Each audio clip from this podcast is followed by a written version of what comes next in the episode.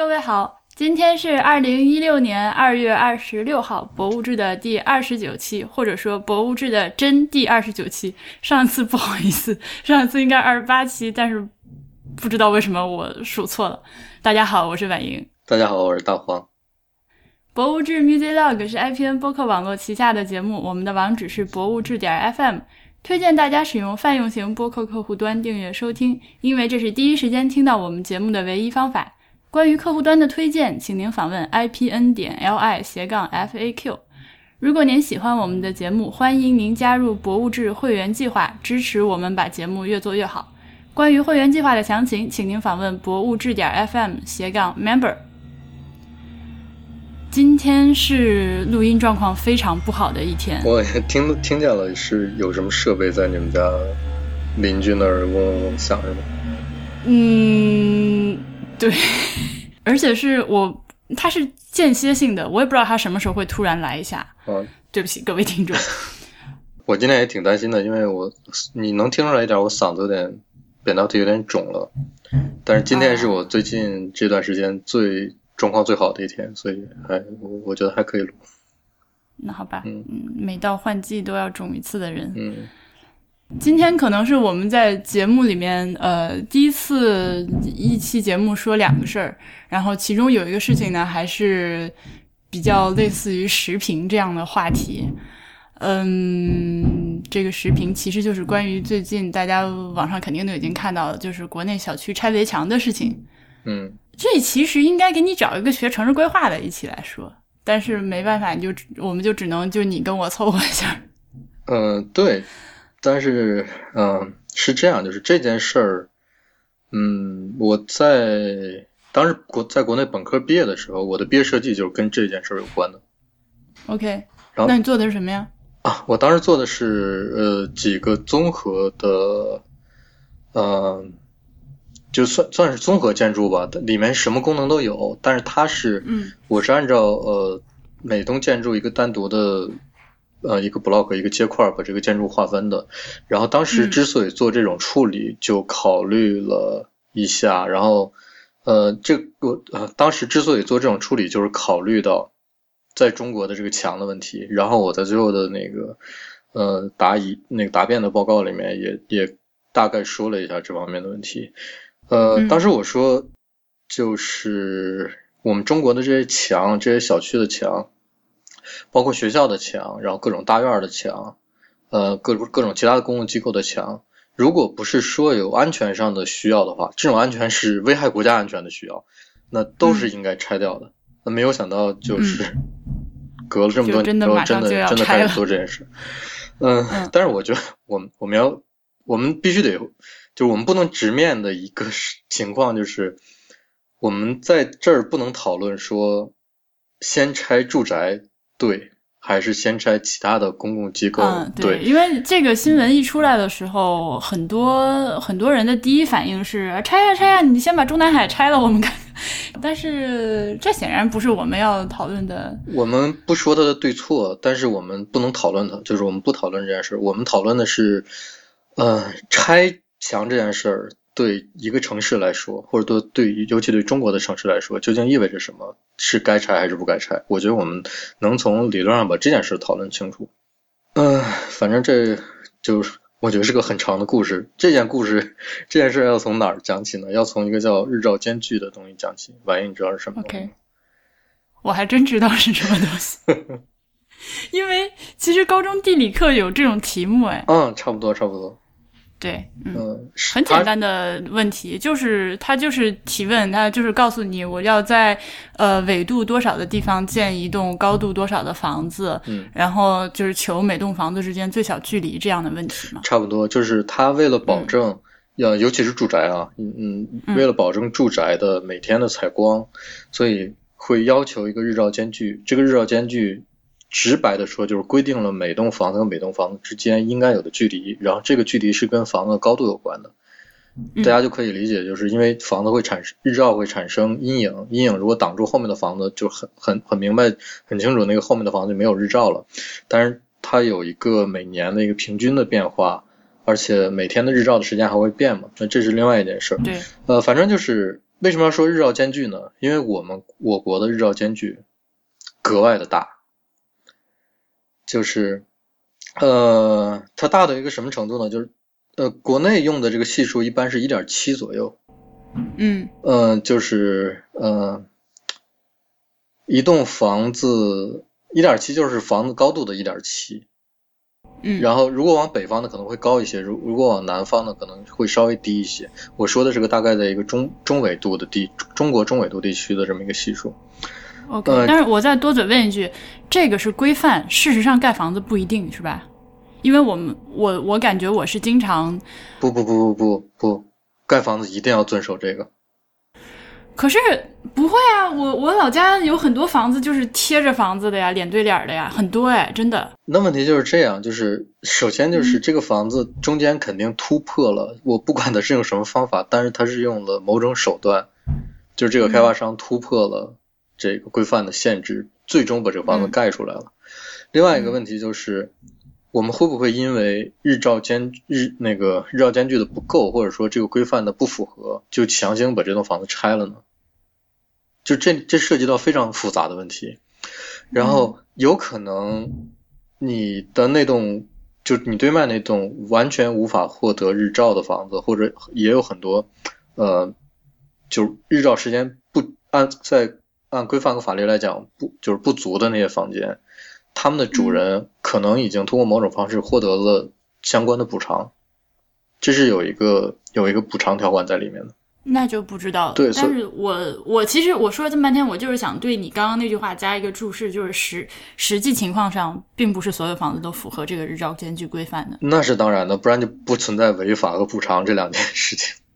嗯，对，好吧，那接着说。好，但是嗯，这个规规范应该是强制执行的，理论上讲。嗯然后这个日这中国的日照间距呢是远远可以说远远大于我说这个不太夸张，就是远远大于绝大多数西方国家的标准的。嗯这件事儿就导致了一个什么事儿呢？就是为什么它远远大于呢？就是中国的这个是在半个世纪以前从苏联那边挪挪过来用的，而嗯苏联是一个人少纬度，很高。然后纬度很高，就是他们都不觉得这是个事儿，就是我房子之间，嗯然后然后那个苏联。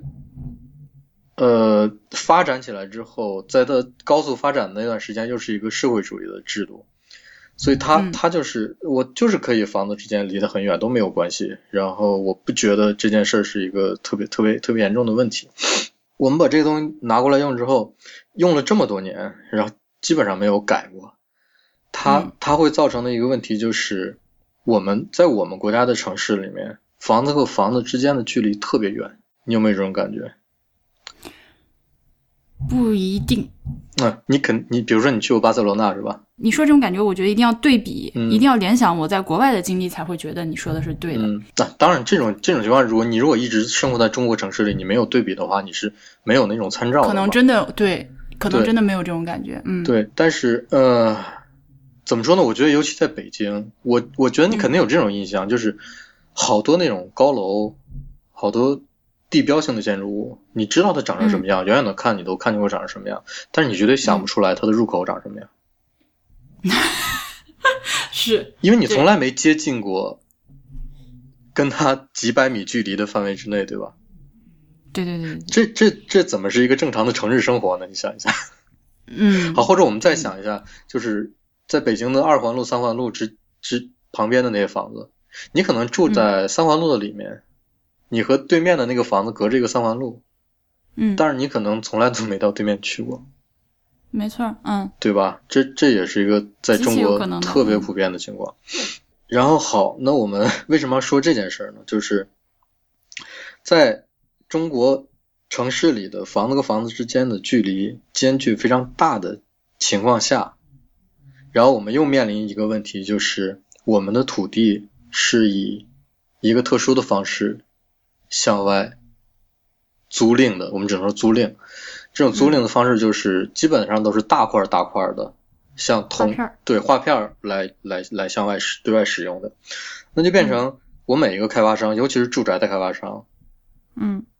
拿到这个地之后，首先就会圈地，嗯。呃，而且就是我们从就是建国早期的那些，尤其是北京的情况，就是各种机构、各种大院儿来了之后的圈地，我们我们对这个都有一个都有一个印象。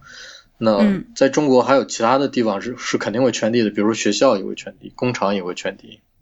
对，那这这些所有的东西都是都在圈地，以至于说我们在城市里面，如果我们不是走在特别商业化的地区的话，我们我们印象中街边马路边上的东西就一直是墙，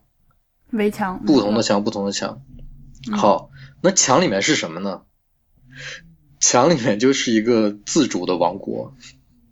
这个王国就是我在墙里面，嗯，做了绿化，做了墙内的街道，然后做了其他的所有的设施，这是我的一个自自己的这个墙内王国的这么一个东西。没错。然后，尤其是尤其是你就是比如说像你刚说的工厂大院里面，就会包括有什么工厂配套附属的那个浴室、幼儿园，甚至小学校，如果是那种大型的工厂的话，对对对，它它自己完全是可以运作起来，开有里面的内部的超市什么的，那就是它关上门与那外界没有没有没有交流，只是它也能运作。对，只是、嗯，甚至有的可能还有种菜的情况，那就完全不用交流了。对。对，所以常常是就是呃，开发商拿到一块地之后，我觉得就是你他后面有一个思路，就是我会在我手里这块地的基础上进行这个范围内的规划。对你，明白我想我明白你想说的就但我想说的其实也是同一件事情，就是嗯几乎每一个圈儿内的规划都是一个极微小型的城市规划。没错好，那现在问题就来了，就是我们说，呃，在现在的中国的城市里，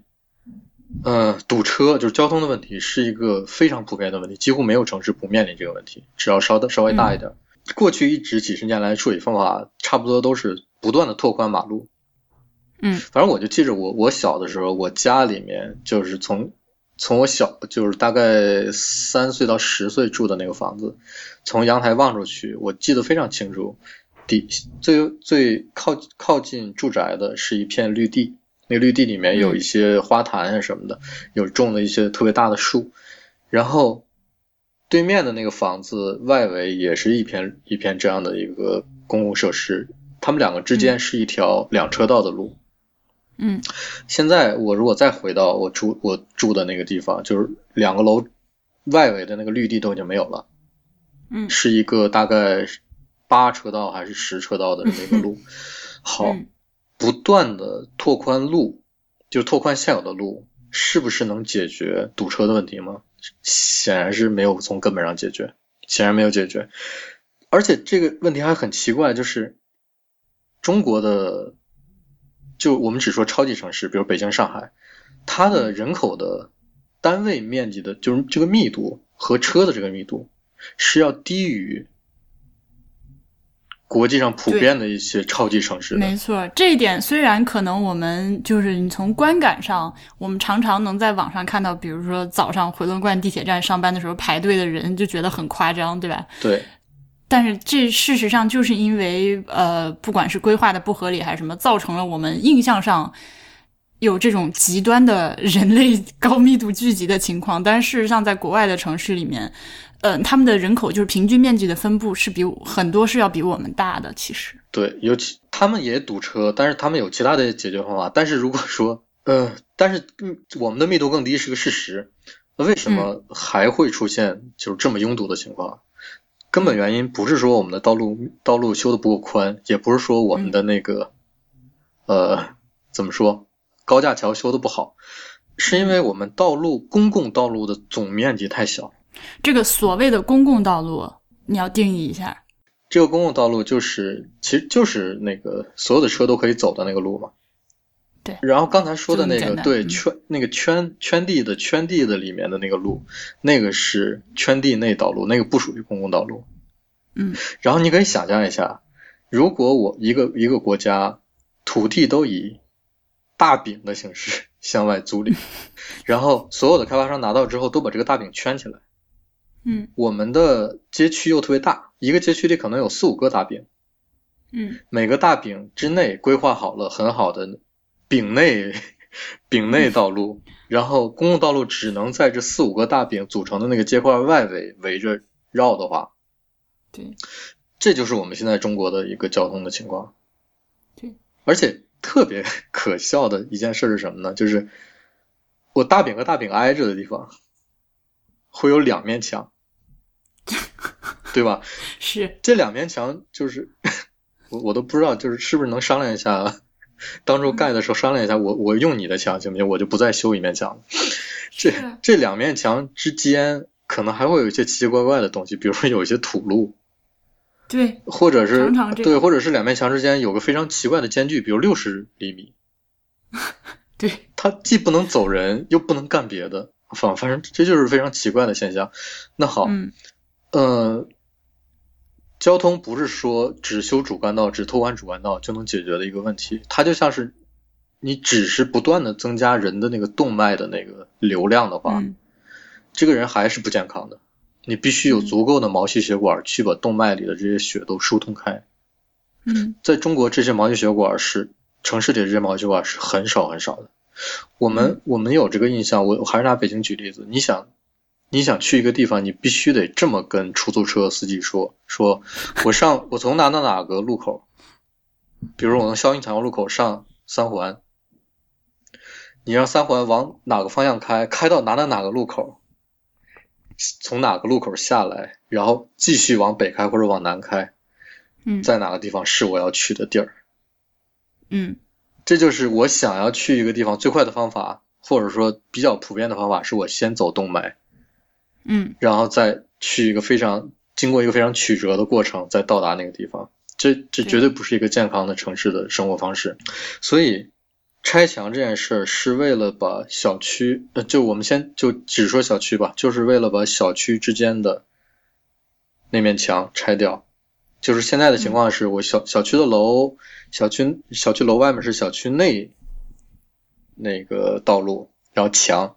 公共道路嗯。在外面，然后又一面墙小区内道路和对面的楼，我们是这样一个间隔的关系。现在就是想把这两个小区的这个墙拆掉，然后让中间的公共道路变多，真正变成公共对，让你的小区内部道路真的被变成公共道路。这件事情对于城市的交通来说，和对城市空间的更好的利用这两点来说是没有任何问题的，是绝对正确的，是好事。是好事。我就你我们刚刚之前在讨论的时候，我就说自己，我我想很多我们生活在国外的听众也都有这个感受，嗯就是你出门去一个什么地方的时候，而且有时候，呃，这么说吧，我们在国内就是学英语的时候，你看到 block 这个词的时候，嗯呃，是很难有一个直观的感觉，就是那有句话说，哦，我请问去哪哪哪儿怎么走？然后那个回答的人就是说，你往前走三个街区右转之类的哈。然后我们当时学英语的时候觉得，我靠，往前走三个街区，这地方这么远。你往前走，你要你在北京往前走三个街区，就是一个一个半小时就过去了。对啊、然后但是你真正到了国外之后，哦，原来他们说的一个街区，其实真的就只是就真的几步路，就一就是一一两分钟、两三分钟就是一个街区，两三分钟就是一个街区，这样，它整个生态跟我们是不同的。然后它每两三两三分钟走的这一个街区中间的那条路，也都是我们刚刚讨论过的那种所谓的公共道路。嗯它可能会通过比如说限制单双向这样的方式，因为它毕竟不是很宽的马路嘛，嗯它是其实是有很多小路，然后只是通过单双向的这个行车限制，嗯然后把它有机的连在了一起。呃，你你在国外，或者说呃，现在好多中国人都去香港旅游过，是吧？就香港也是个比较典型的，差不多很多地方都是每一个楼就独占一个 block，独占一个街块儿。在这种地方，你就会发现，你想从一个点到另外一个点，你有无数种走法。是，就是你你知道每一个你在地图上看也好，或者在手机上看到那个呃 Google 的地图也好，你知道有很多的楼在你要去的这个点和和你现在所在的这个点之间，但是你你清楚就是你在哪个地方都可以拐。然后每条路你都可以走，你你你嗯如无论如何，你你想呃往这边绕一绕，你觉得这个这这边有比较有意思的东西，然后你或者中途你被其他地东西吸引了，你怎么走你还都能走到那个你想去的目的地。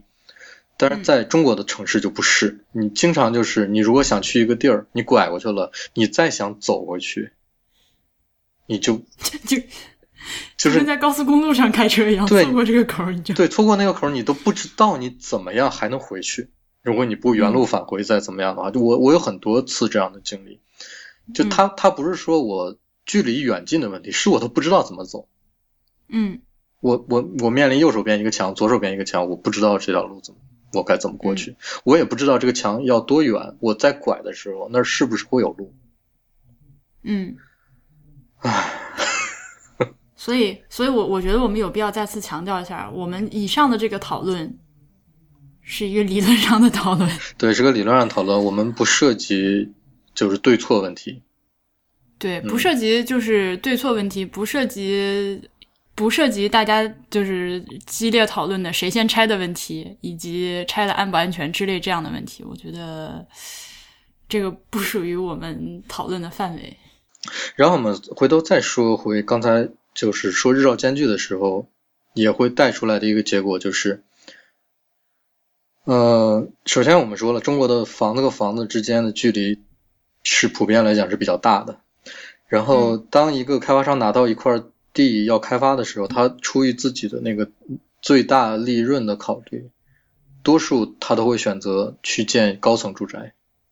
因为高层住宅在日照间距这这一块儿是比较容易打擦边球的，就是但但是国外国外在这方面也会打擦边球，就是我们会想方设法为自己的甲方多获得一点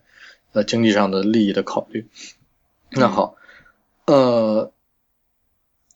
我们的房住宅高层住宅的间距如此之大，然后其他的高层的间距也是比较大的，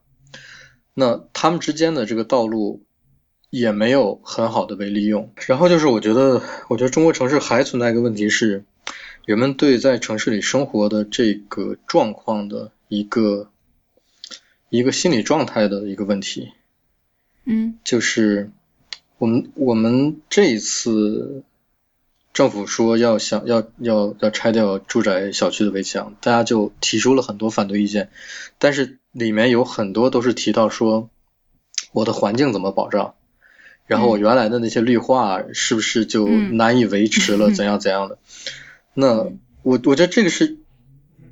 这是一个什么问题呢？就是但是这个问题在中国之前可能没有过。就是是我们新新近要面临的一个情况，就是城市城市究竟是什么东西？在一个城市的市中心的地区，究竟应不应该有一个像一个小区叫罗马花园，或者应不应该有个小区叫做什么维也纳后宫之之类的？嗯我觉得我觉得是不应该的，就是你是不可能期望在一个城市的市中心推开你家的窗户，外面就是一片绿地，就是就是阿尔卑斯山山区的景致，也也不是说你开了门旁边就是池塘，然后就就这个不是城市生活。对，城市其实它真的就是一个高效率并且不舒适的生活方式，没错必须是这样的。城市人们为什么要到城市来？是因为人们想把自己的生产力和价值，在一个有限的空间里非常高效的跟别的价值和生产力进行交换，嗯，而不是为了舒适才住到城市里。没错。但是我为什么说在中国之前可能没有面临过这个情况呢？就是在中国的之前的发展过程中，由于城乡的发展的不平衡和各种什么户口制啊，还有什么资源的这种这种集中化的这种处理，导致了一个结果，就是好像人们觉得在城市生活就是应该舒服的，嗯但恰恰不是这样。城市越发展，应该是密度越高，密度越大，然后效率越高，价值集中的越集中，交换的速度越快，这是一个城市发展的一个目标。嗯它并不是为了让住在城市里的人更舒服而存在的。嗯就是我之前说过一句话，就是其实上一期我们大概是好像是说过，我我我觉得北京如果是现在规模的三分之一就合适了，是吗？就差不多了。对，其实其实我们今天说的就是这回事儿，就是我觉得如果我们的那个北京的公共道路和那些圈儿内的道路都整合起来，然后我们的采光系数就是日照间距就没有那么大，是个合理的间距的话，嗯我们这个城市就是应该是一个缩缩小、缩小、继续缩小的这么一个情况。嗯，当然不是说这个现在北京是可以缩小的，已经铺的这么大就不可能缩小了。我们现在嗯需要经历的是一个可能是一个逐渐迭代的过程，就是人们可能会说，我现在要拆各种墙，就是不光是住宅也好，可能大院儿啊、什么工厂的墙啊，或者学校的墙啊都拆掉的话，我这些路怎么用起来？就这个嗯可能是、确实是一个问题，但是它会是一个长期的问题，就是我们要经过街区的迭代，然后房子的迭代，然后逐渐去解决这个问题。呃，我不知道婉莹你有没有一个印象，就是就是在国外可能，呃，在市中心除了那种特别集中的金融中心，它必须要有那个需求之外，是没有嗯特别高的建筑的。嗯嗯，基本上基本上都只是金融中心那一块儿，或者市中心，其实连市中心都不一定是高建筑，就真的是金融中心的建筑最高。对，就是一般的城市的非金融中，法兰克福，我脑子里第一想起来的，对，法兰克福那些高房子都是在河边的那些银行。对，就是他们为什么说，呃，房子没有盖到这么高，就基本上是按照一个感觉上是按照一个统一的尺度去盖的，就是所有的房子都是规定的。当然，可能巴黎地区是规定了，就是必须要盖一个多高，不能超过，也不能过低，就是必须有一个线。但是其他的大城市的这个住宅高度，或者说城市里的建筑高度，都是自然而然形成的，这就是嗯根据之前说的那个日照间距来定的。嗯就是它如果高了，就会超过那个间距，影响到旁边的建筑；如果低了呢，它又是一个不经济的一个处一个一个一个一个一个情况，所以它它的房子嗯就拿到这块地，基本上我这个房子高度就能够定下来了。然后由由于他们的这个间距比较合理呢，他们的城市的空间也都比较合理。我突然想起前两天那个知乎上有个问题啊“东京人口密度比北京还大，为什么还能一家一栋独栋房？”这个，就是你你这么想，就是把你的高层压扁，嗯，然后把把小区之间的路小区拿出来之。之道路之间的路拿出来，就是把那些拆开围墙之后很奇怪的三条路中周围的那个两条，那些空间都给用上。对，都给用上。然后，呃，就是就是怎么说？现在有个特别奇怪的情况，就是我如果把如果两栋小区挨着，中间还有一条公共道路的话，我把墙拆了之后，就直接是三条路。那其实这三条路本应该那两外面那两条本来就不应该存在。那嗯可能今后这这件事情会被处理好，但是你想一下，如果把你的高层压扁，就是都你的房你的房子由原来的二十层变成五五层或者六层，然后房子的外围扩大到公共道路的那一侧，然后同时你这个小区里面原来的几栋高层就变成为数更多的一个低层的建筑，他们建筑之间是原来的小区的内部的交通，现在可能归归还给公共交通，那你这个地方的交通和和整个的舒适度都是不一样的，没错，就是都都会有一个改善，只不过是之前想想都觉得爽。对，之前我们 由于嗯。我们的这种、呃规划的限制，然后由于我们开发商的这种开发的方式，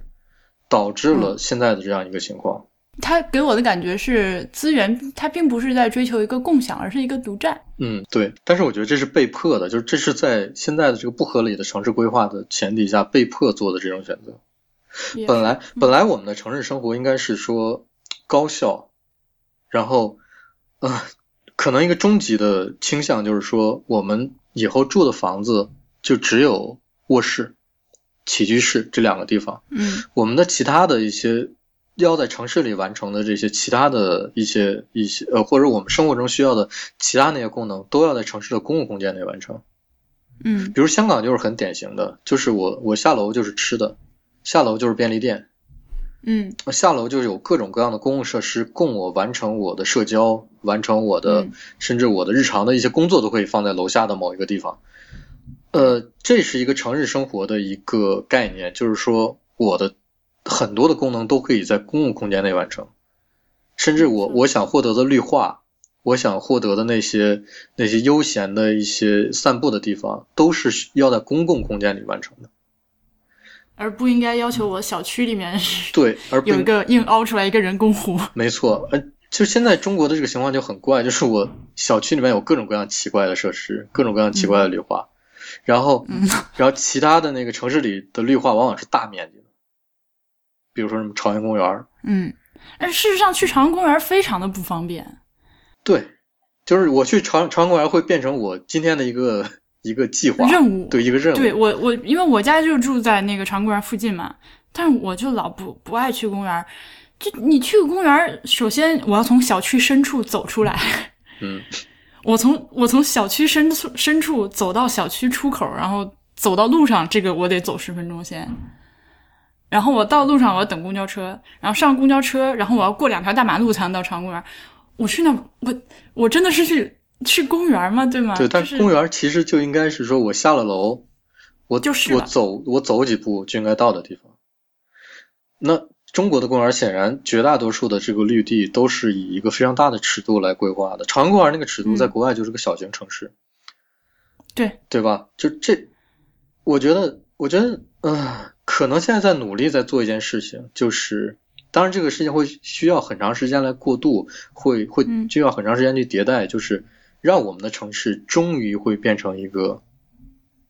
比较正常的，或者说比较合理的、舒适的，让你让你待在这个城市，你觉得我爱这个城市，或者我喜欢住在这个地方，并不是因为我的朋友们都在这儿，我的资源都在这儿，或者说我的我的我需要的那个工作圈子在这儿，我需要的那个某某某某某什么东西在这儿，而是因为这个城市真的让我住的舒适。我觉得，我觉得确实在往这个方向走。然后这个，我我们抛开先后的对错的问题，那这个打开墙的这件事儿是，我觉得是没有什么问题的。我们都知道你在国内北京、上海、深圳这样的城市，上个班路上花一个小时是非常正常的事情，嗯，对吧？一个小时有的对很多人来说都算短的。那这种不便利，这种让人觉得浪费生命的事情，其实，呃，当然它并不只是小区围墙这一件事情造成的，它是非常复杂的一个问题。嗯，但是，既然拆掉这堵墙能够有助于这个问题的缓解，那我觉得它就是一件好事情。对，但是它它嗯可能是一个问题造成的，就是我们城市里面的住宅的，呃，不是住宅，就是所有的房子的那个总的密度太稀疏了造成的，以至于让城市越越来越大，越来越大。我们付出了很多的交通成本在里面。你想象一下，如果我们的城市的所有的这所谓的圈内道路都打开，然后很多圈内道路都融入到公共道路里面，然后我们把嗯这个城市整个往里挤一下，嗯，就变得非常非常好。就是我以前一个半小时的上班时间，可能马上就就变成半个小时了。皮的人 就想把那房子都拿起来重新摆一摆。但城市的发展就是会这样，就是房子会被拿起来再重新摆一摆，然后会会会逐渐的，如果有个合理的法规和合理的规范的条件下，这个最后的结果会逐渐的合理。就是我觉得，如果在未来啊，如果这个发展能够发展好的话，它会变成一个什么情况？就是我们选择在城市还是农村生活，还是乡村生活，并不是因为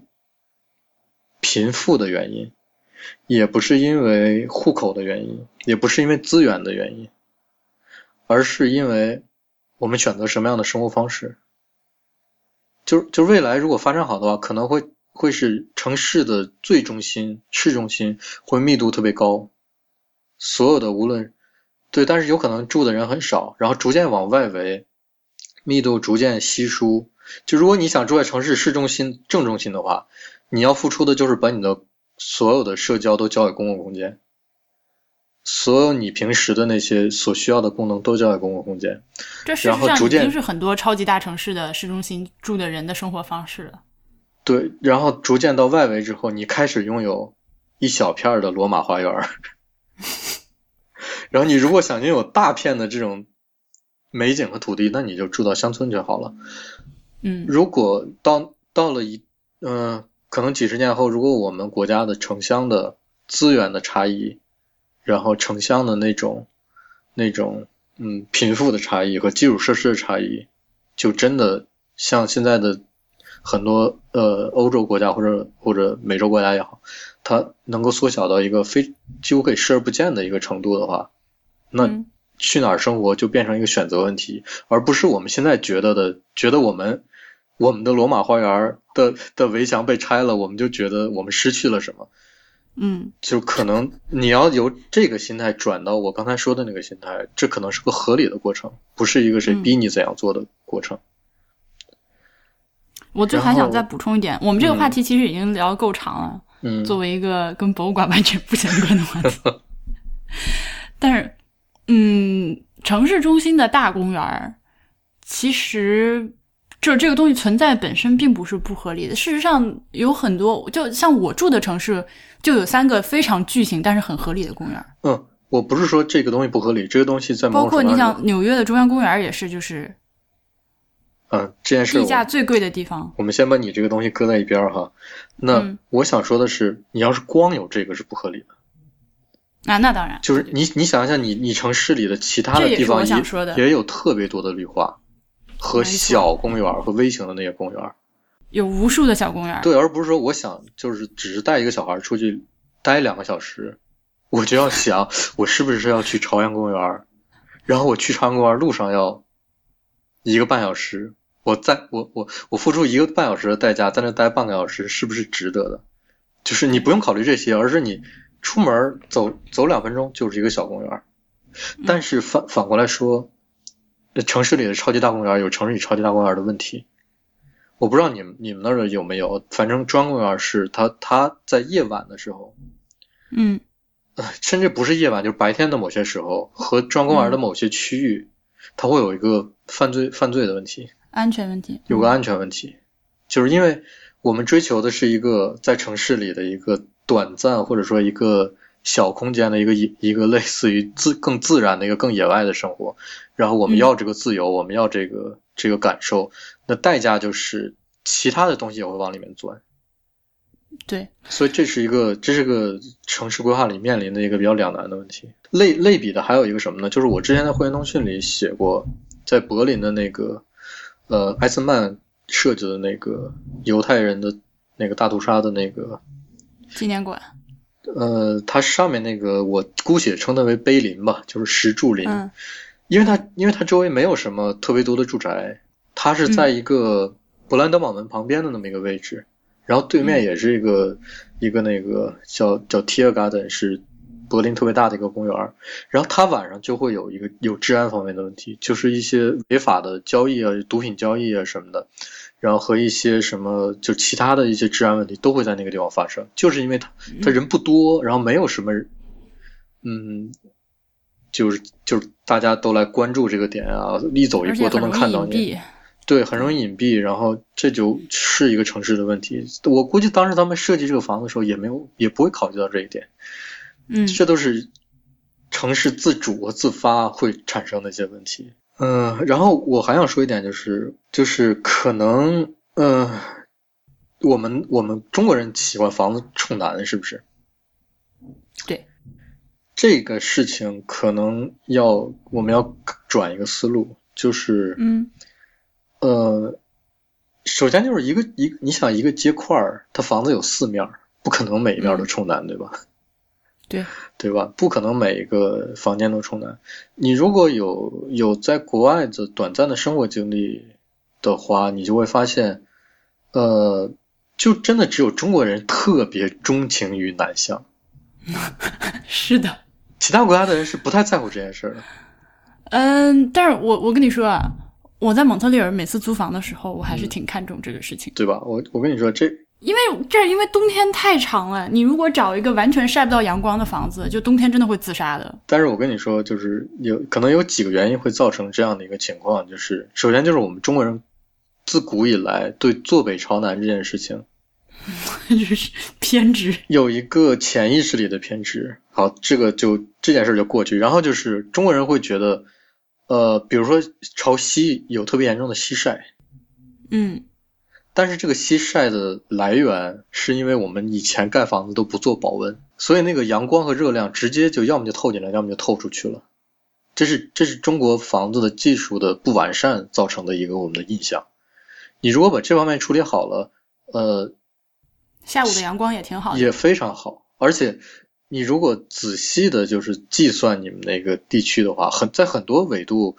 呃，朝东或者朝西的房子，其实每天能够接受到的那个日照的时间反而更长。因为太阳其实是从那个所谓东升西落，但它就对北半球来说，它其实是从东南西南这样在南南边天空上划过的嘛。所以朝南这真的是一个执念。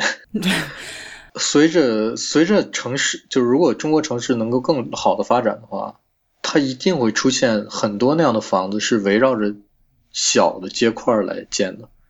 嗯，这样的话就有很多的房子是不朝南的。但是它怎么说呢？呃，像我住的这整个这一大片儿这一区，它的房子都是南北朝向，但是南北双方都有窗。我们家现在的房子呢是，呃，其实是厨房那面是朝北的，嗯但是由于它是一个长条儿，然后 厨房那边有阳光，嗯。然后朝北呃朝南的呃不是，然后朝北的这方面一个大落地窗，前面又没有遮挡物，其实哎白天也非常的对你你你说的这个正好是我下面想说的，就是你刚才说了一个朝北的方向有大落地窗是吧？对。对，我就是现在就在那个大落地窗前面，没错，就是朝北也有朝北的好处，就是一栋建筑物在北向那个方向可以做特别大的落地窗，或者说开很大的玻璃幕墙都没有什么关系。就很多公共建筑的主要的公共空间都朝北，然后他们他们之所以朝北，是为了在朝北那个方向做一个大的公玻璃幕墙，然后使里面那个大厅有非常好的采光和非常通透的那种视觉的体验。这个东西就不能朝南，因为一旦朝南，它就是个灾难。晒死了就。对，然后就那个感觉就完全完全不一样了。所以朝每个方向都有朝每个方向的好处，就是大家真的不要说执念于朝南。而且你想象一下，你白天是不在家里面待着的呀。我是在家举手，阿宅表示我我是一天都在家。就是你主要的那个，如果你朝南的话，如果你还正常工作的话，嗯那个白天主要的阳光你是享受不到的呀，是嗯是比较怎么说呢？是 这东北话突然冒了出来。好，我我们这个问题说够了。够了，够了。这个串了一个 IPN 旗下并不存在的关于建筑的讨论的台，什么时候开一个吧？但是呃之前我们也聊过嘛，就是这件事比较难。但是这个邮件我就直接转发给老板了，让老板去决定。啊，你说比较难是为什么？比较难是因为，呃，建筑师一般都不太会聊天儿。一个是这个，真的是这个，因为我认识太多不太会聊天的建筑师。另外就是，建筑师可能都除了在一些比较普遍的问题上，大家都持有一致的观点之外，在 在看待其他的稍微有一点主观的问题上，大家都有自己比较固执主观的看法。所以你要是想把，就可能如果有这样一档节目的话，差不多有三分之一的时间是在吵架。好吧，嗯，嗯，那行，呃，所以接下来是我们本期的听众反馈时间。本期的听众反馈十分的欢乐。首先，首先我们要给那个我们广大的熊猫爱好者先跪下。这一期小爱不在我，我们也代表他跪下。上一次我们说熊猫不萌之后，那个听众反馈如雪花的雪花般的飞来，那个。呃，有人说那个博物志的主播居然觉得熊猫不萌，简直要取关。还没有没有，他他后面他后面有加括号的，好像。啊啊，对，就是说就说说而已，是吧？然后他，还有人还有人直接给我们发来各种就是熊猫的萌的那个图和视频。这个我觉得听众其实是这样。，其实这样，熊猫挺萌的，你不你不要这样，你 是不是已经找补不回来了？我我其实挺喜欢熊猫，人是挺可爱的，但是我们就是我们几个人聊天，就是你们也不是听第一天了，就是嘴贱嘛。怎么说呢？他可能没有那么那么那么那么那么那么的萌，算了，我还是别说。就这么说吧，可能我们的萌点比较高，就仅仅仅仅是我们几个人。那个还有一个还有一个这个反馈呢，其实是时间有点长，但是实在太好玩。上期我没有念，呃，我知道你要说什么，是我们讨论完那个，我感叹于去电影院不能吃东西这件事情之后，嗯，我们有一位很萌的听众发来了一张图，他说。呃，说到电影院里吃东西这件事，我想发张图给你们看。这是我去年春节的时候在台北国宾影城拍的，那是我见过的史上最详尽的电影院进食法。然后我来给大家念一下，此处要准备好贯口。依政府法令规定，请勿携带高温热烫、食用会发出声响及味道浓郁呛辣的。冷热卤味、盐酥鸡、汉堡、炸鸡、鸡排、便当、盒饭、肉粽、水煎包、水饺、面线、肉圆、葱油饼、香肠、糯米肠、咸水鸡、潜艇堡、东山鸭头、炭烧烤类、油炸类、煎炒煮炸类、汤类、瓜子、花生、开心果、开心果、烧酒螺、糖炒栗子、关东煮、热汤面食、米饭、粥类、甜品、油炸饼派、槟榔饮食入场。还没有没有做到一口气念下来，下面还有括号，那个括号基于维护环呃，基于维护整体环境卫生及公共安全，避免人员误踏摔伤滑倒。括号完，我就我当时看到这张图的时候笑了好久好久，而且我就我觉得你你知道我想的就是这个规定是怎么出来的？他一定是说有人带进去一样东西，他就他就补充一样。有人带你去一个，他就写一个。然后我们还发现了一个巨大的漏洞。对，什么漏洞来着？就是并没有禁止携带任何那个榴莲及榴莲制品入场。它上面也竟然没有写不准携带你们那个蒙特利尔的那个，然后那个不禁的，你你就直接写除了爆米花之外，全部一一一切不许带不就完了吗？或者你写只能携带本影院销售的。对啊，对外销售的那些食品不就可以了？嗯，不可能看到这样一张气势磅礴的禁止食用的清单摆在面前，真是嗯好。所以这是本周的听众反馈。嗯，然后接下来呢，接下来要讨论的就是本期和博物馆相关的问题，就是聊了一个小时，终于聊到这个，就终于聊到正题，就是为什么我们不喜欢多图流？嗯。马英给大家解释一下什么是多图流吧。啊，多图流大家都知道啊，就是你在网上看一个帖子，一打开里面全是图那种呗。然后，但我今天要说的不喜欢的多图流，大概是那种博物馆攻略。其实我们好像在节目就是博物志一开始录的时候就说过，我们呃在解释会员通讯的时候就说我们不会给你做成一个攻略。嗯，说过。对，因为这是。我个人非常不喜欢的一个信息传达的方式。嗯，但是你你你今天要说的是那种全是图的攻略。对，嗯，特别要说这一种。对，因为我们会有一些听众，有些会员，他们会说：“你为什么每期不多贴一点图？”呃。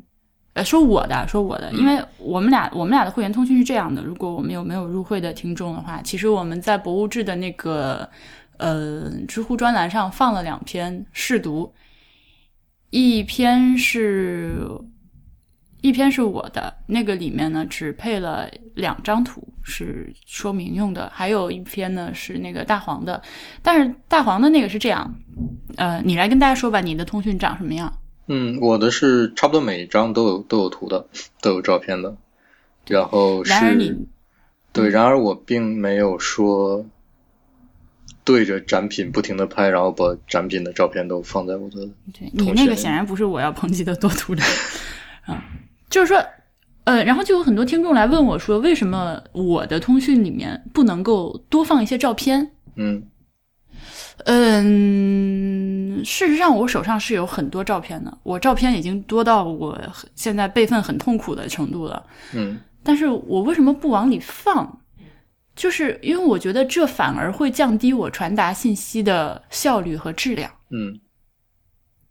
我们举一个例子，就是你常常会在网上看到，就是不得不看的多少多少部电影，嗯或者一生中必去的几个博物馆，像这样的帖子，那你打开之后，呃，当然这个我要承认的是，就是我前些年就是一开始上网的时候，看到这样的内容，我都会把它收藏起来，因为我觉得这是有用的信息。嗯，那你还会再看吗？这就是我要说的。事实上，再也没有回去看过，绝对不是有用的信息。就是我打开一个帖子，然后上面下面给我列出了哪个哪座哪座城市，呃，最著名的几个博物馆，然后呢，他就给你写这个博物馆的名字叫什么，地址是什么，然后两三句话的简介，然后啪啪啪啪啪给你贴图，贴好多张，然后而且它都是以编号的形式，一、嗯那个博物馆，对吧？然后嗯这就完了，然后下面就是二，然后同样的格式在。呃，我的听众就是你们可以想象一下，就是写这样一个帖子的工作量其实是很低的。就我知道那那个网上的写手，如果有听到我这么说的话，会反对，他们觉得我一天到晚累死累活。但事实上，事实上真的不动脑子，工作量非常低。且不说还有很多人现在图是从外面搬运来的，下面还写个“青山”俩字儿，对吧？哦，是的，啊，青山这个事儿咱们一会儿再说。好就是像这样的帖子，你把它保存起来，你后你回来之后一定不会再看，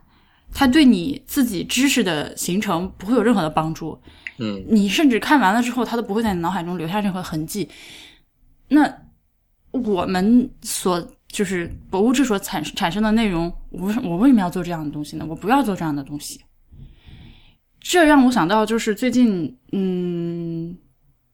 不鸟万如一他写了一篇那个 IT 公论的播客，就是解释一下自己为什么要把，呃，不好意思，博客嗯解释了自己为什么要把微信给删了。大概就是本着这样的精神嘛，就是我我们不想生产，呃，你们愿意看的内容。你 你这么说很危险。但是事实上就是这样的，因为呃，我我们不嗯能够假设说我们的听众就是喜欢看多图流那种风格和那种不不不不的。我不是假设我们的听众喜欢看多图嗯嗯流，我而是假设大部分人，普遍的来说，嗯人们更容易相比文字更容易被图片吸引，嗯，相比动脑筋更喜欢不动脑筋。但是问题就是这样的但是问题就是你首就是大部分是这样。好，那我们说说我们为什么不会被多图流这种图片吸引吧？如果大部分人都会被图片吸引的话，我我先说我吧，OK，就是呃，我认为多图流的博物馆攻略，就尤其是博物馆的攻略，它对我来说存在一个问题，就是首先它的照片质量很成问题。没错，就很多时候他都大概的去拍了那些所有的东西，然后这所有的东西呢，我我们知道就是本来摄影这件事儿是一个技术，嗯就本来不并不是像现在这样人人都是摄影师，只不过当它的门槛变低，这个技术普及了之后，大家都觉得可以来拍照拍东西，就每个人都可以了。嗯、嗯但是我觉得我可能在中国能接触到比较少，就是我如果到这边的那种二手书店、旧书店的话，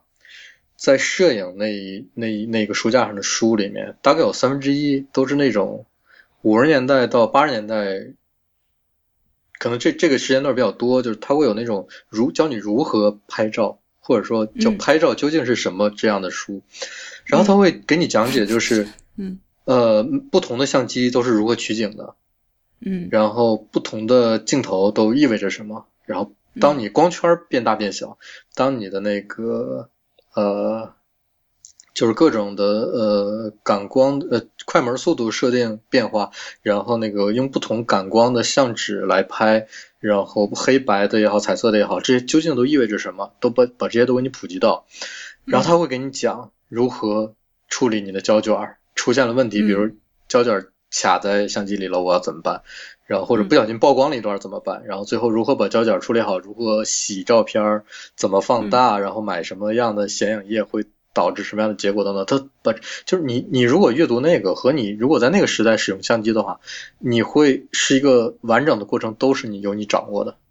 嗯然后你也都知道这东西的原理都是什么，就这是一个需要学习的过程，就是我们需要付出一定的时间的。那现在好了，我们都不用了，我们拍出照片什么样，直接在屏幕上不断的调整，我们就能够直观的看到这东西究竟是是怎样的。那它就变成一个成本非常低的事情。然后多图流显然是在这个基础上实现的，是吧？我如果说我嗯每一张照片我都需要付出一欧的话，或者我都需要嗯付出十人民币的话，多图流这种东西就会少得多得多了。那那那首先这东西成本低，然后我短时间内能拍很多，成本低也就意味成本低门槛低，也就意味着说我这东西绝大多数的内容都是，我就只说拍照的这个质量都是都是不够好的。这几乎这几乎就是事实，这简直就不是一个假设，就是这样的。对，但我还是收着点说吧。你你不用收着点说，就是这样。我拿起手机随便就拍一张，然后就拿出去，就作为自己产生的内容给自己读者看的话，这有有任何 有什么含量吗？对我我我，然后我想说另外一点就是，博物馆想给你展览一个东西，他想给你的是一个空间。对，就是我为什么我为什么很少在我的会员通讯里具体的放某个展品？如果放的话，我一定要是要说我一定是要说非常说明要说一个对说明一个非常重要的事儿，我才把它放出来。比如说我我之前在那个呃，我放比利时的华南美术馆那篇通讯的时候，我放过一张马拉之死，然后那个马拉之死是在一个呃偏有点蓝色倾向的一个深色的一个墙上，然后它旁边有一个空的呃工作人员本来应该坐在那里的一个椅子，然后旁边有一个旁边的展品，还有一个右侧有个门能够通向下一个展厅。然后我放这张照片是想说，我之前在哪里看过这张画，然后我再回到这个地方，回到它原本应该处的地方再看它的时候，这两个地理上的和时间上的区别和空间上的差别，让我有一种怎样的一个感受？我想说的是这件事儿。好，这是我想提供的内容。那你能不能够完全，我的读者能不能够完全体会到这一点呢？可能要到他们在某一天真的来到这个地点的之后，才能够完全的体会到。就是我虽然告诉你了这件事，我也告诉你了我的感受，但是我没有办法把我真正的那个体验完全的传达给你。这也是博物馆存在的一个意义，就是他想要给你的是当时当刻，当你在那个空间里面对那个展品的时候，你所能够体会到的东西。而你如果说在去一个博物馆之前，你就把这个博物馆里百分之八十的展品都以一个非常糟糕的图片的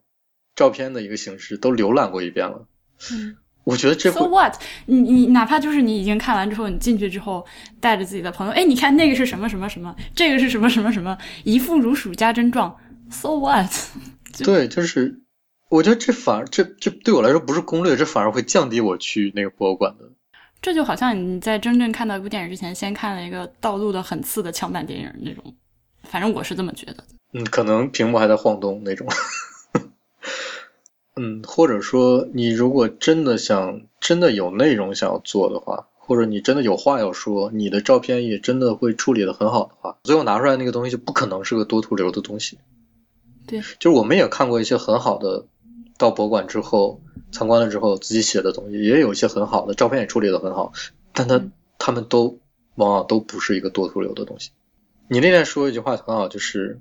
嗯，我那句话是说，多图流都是不学无术的爱好者想要得到更多赞，因为它低成本。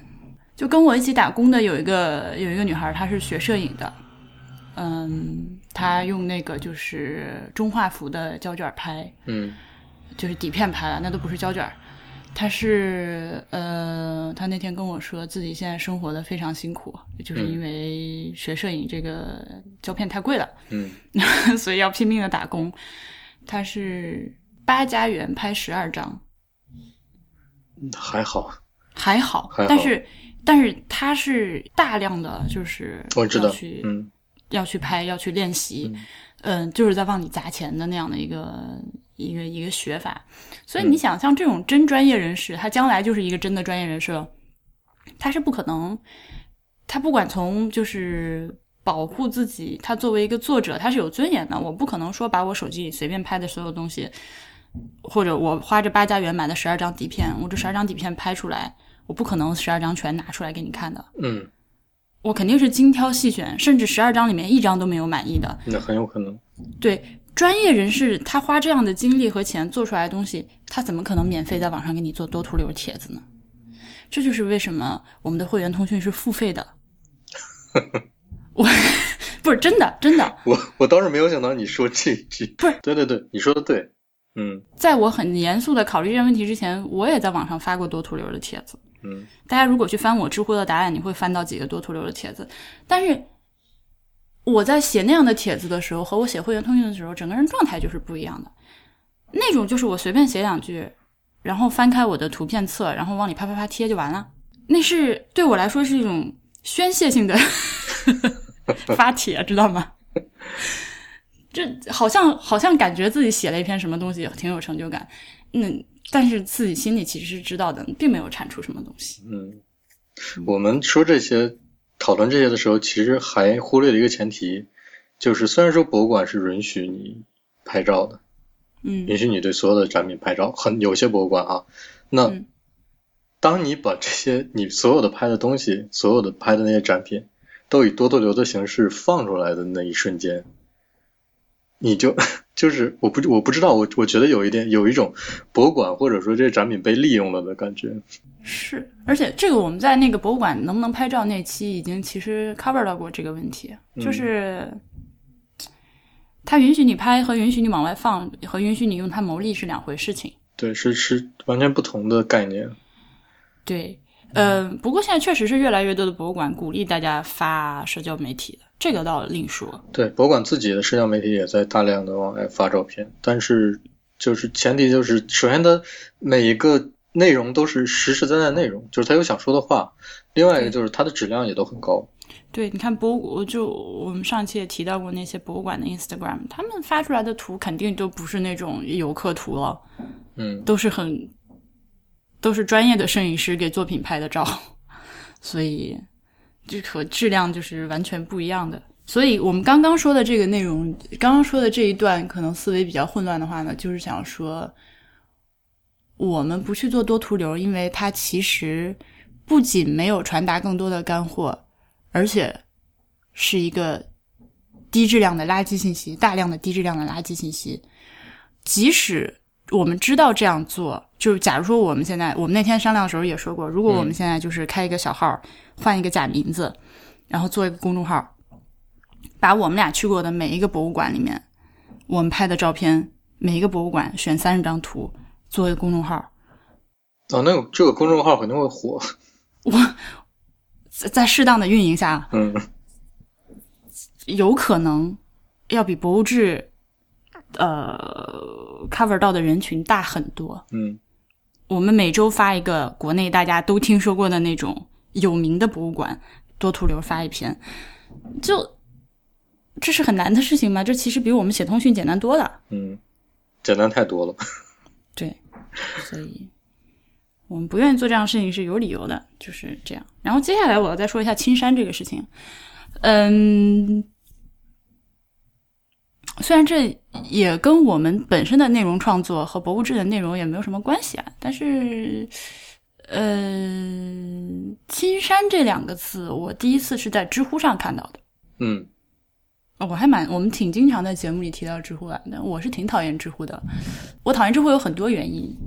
其中有一个就是“青山”这两个字，在可能是因为我第一次在知乎上看到，并且后来频繁的看到，我就对这个社区感觉非常的，它怎么说呢？他就是一种，这就是强盗逻辑，对，是这样。就是我干坏事，我偷别人的东西，只要不被抓到，或者或者被抓到了，但是那个人没有一定的那个 persistent，他他不够坚持的去告我、举报我，或者那个说我侵他的权，那我就就是你不管我，我就我就用着。对这种事情，对于一个内容生产者来说，嗯、我我知道，因为可能大部分的人群，呃，他都不是一个专专门的内容生产者，嗯，所以他们可能没有这个，这个我我就我我就作为一个内容生产者，我觉得对这件事儿，就是对别人随随便便就用我的图片或者是其他的东西内容也好，他既不说注明出处，然后也用的就像是 他自己的图片一样，那样那样随意和理直气壮，就看到这个东西之后，有一种那种生理上的反应。就是就这个这个条件反射是直接的。反正不管怎么说，就是你做你如果是个内容生产者，你就会意识你就会知道，你每生产的那个内容，每一个内容都多不容易，那个获得的渠道嗯和你自己付出的努力，就是你知道这之前有多少积累，才能够说我把这个东西拿出来。然后这个东西如果随便被别人用了，用完了之后后面还写个青山，这气死了！哎，你让我想起你前两天给我们看的那张照片，就是你说你花了大半年时间才拍成的两张照片。对那个那个是是呃，应该是你下下周的会员通讯，我想这周播完了，然后下下周的会员通讯。那张照片我可以可以回头把一个图放在 Instagram 上，因为我觉得那张照片还挺好的。它就是嗯，就是德国的法兰克福的一个叫施泰德美术馆的一个馆，它后院里面呃有一个经过后来改建的一个地下室的一个展厅的顶棚，顶棚是它做成了一个绿化，绿化上面有很多圆形的那种小窗。然后我在夏天的白天去拍了一张，然后我就非常想拍一张夜景的，因为夜景它需要呃黑到一定程度。对，黑到一定程度，然后下面的展厅还没有关灯，就是这两个必须得同时达成，我才能拍到一个夜景的，就是那个那个绿地上面的那个那个过圆窗都是发光的向上的那样的一个照片啊，然后我非常不容易拍到第二张，因为因为我要等到德国这边时钟运行到冬天，因为冬天是黑黑那个太阳落山时间非常早的，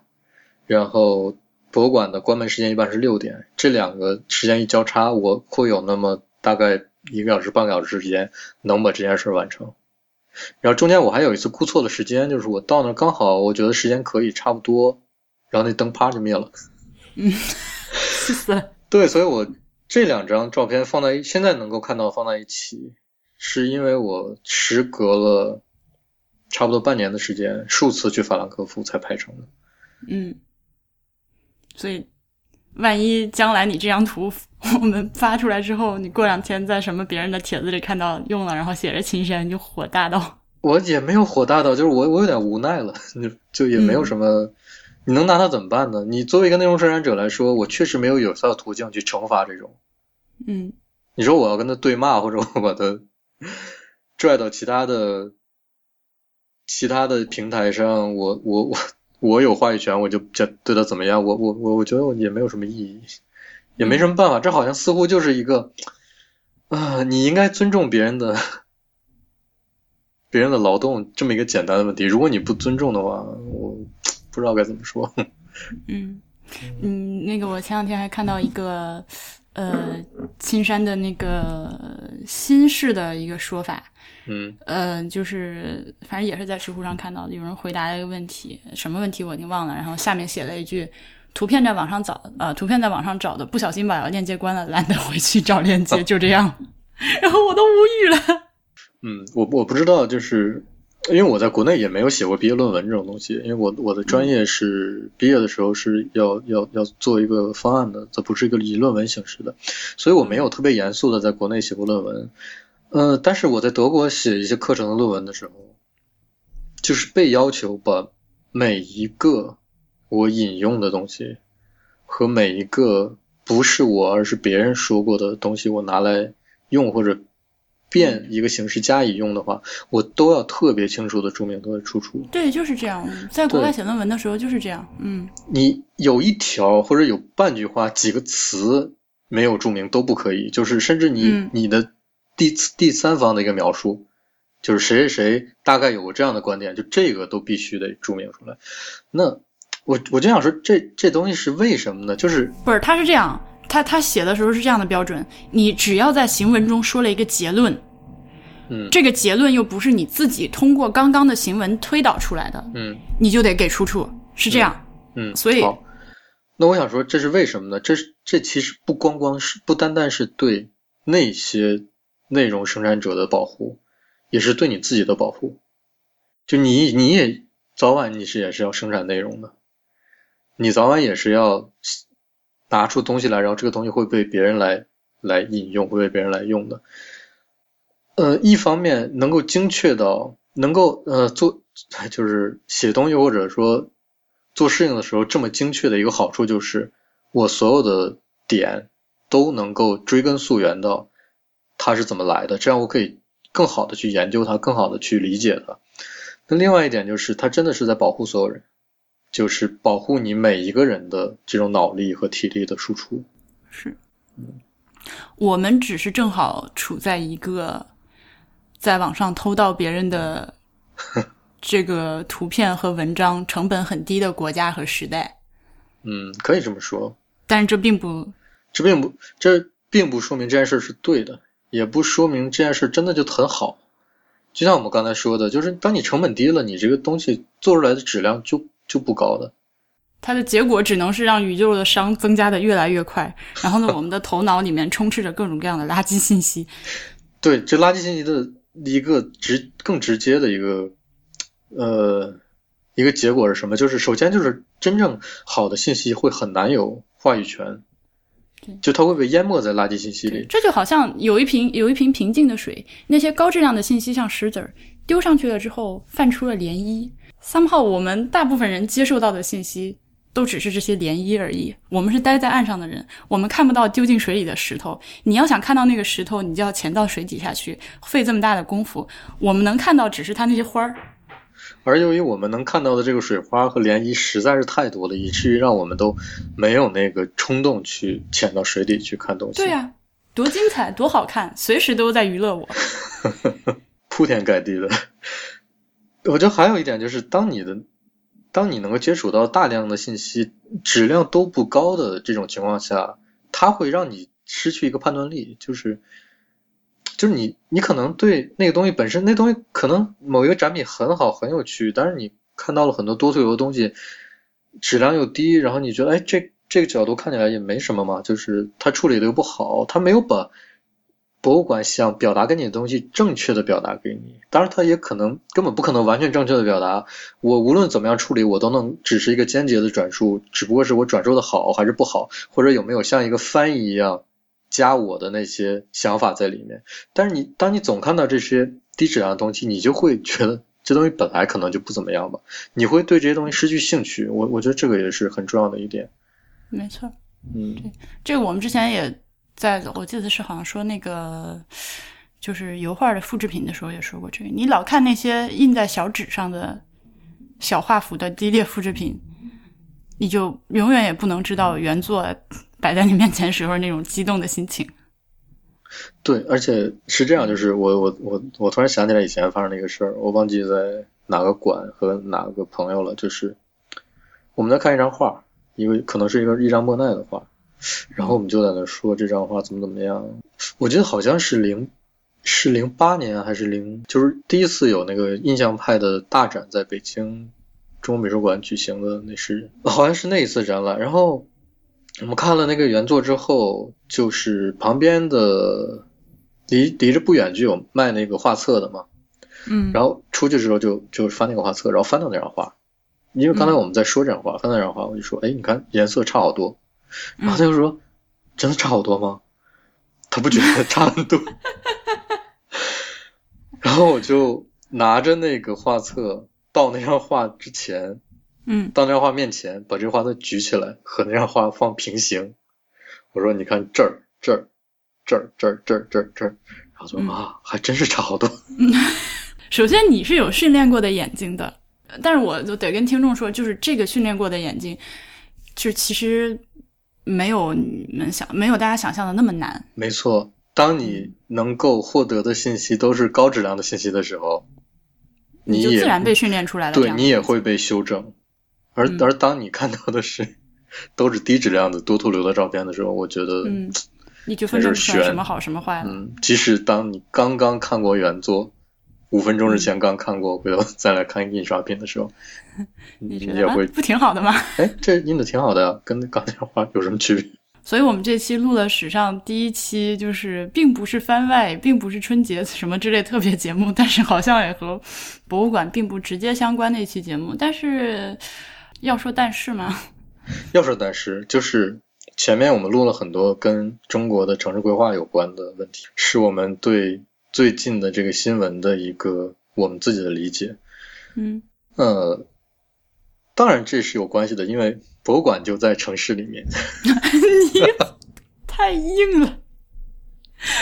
不不不，嗯呃，我想说的是这件事儿，其实就是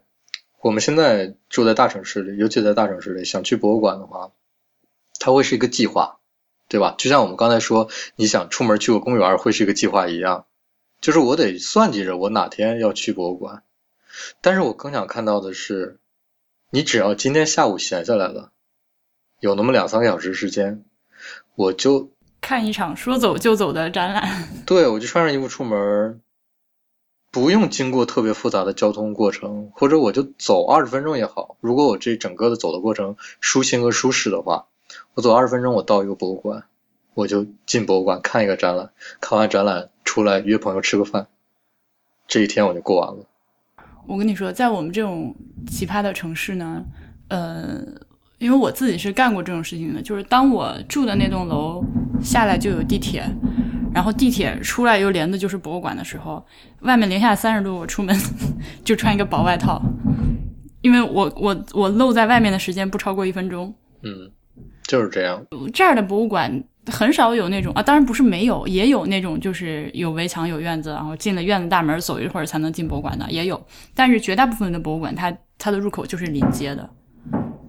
有的时候，这个围墙和院子是用以那种方式遗留下来的，就是它本来可能是一个庄园呃、庄园之类的，或者是个皇宫，嗯就是那种那种东西。然后它这个围墙院子的保留，并不是说为了维护这个地方的，那种功能，对它它只是我们国内小区的那种功能。对，它只是一个说，我做这个东西是一个什么，就是这个这个这个建筑或者这个这个区块的原原状，我就保留下来了，我并不改变它。这是一种对对一个呃古代建筑或者古代遗迹的这么一个维护的一个想法，而不是说我为了在行政上或者说在一个唉不是权力范围上去限制它，并不是这样的。然后那好的博物馆就需要好的城市空间，我们才能更好的体验。我觉得就很相关呀。好吧。对不起，不要不要不要打我。那么凹回到我们的主题之后呢，本期节目就录到这里为止。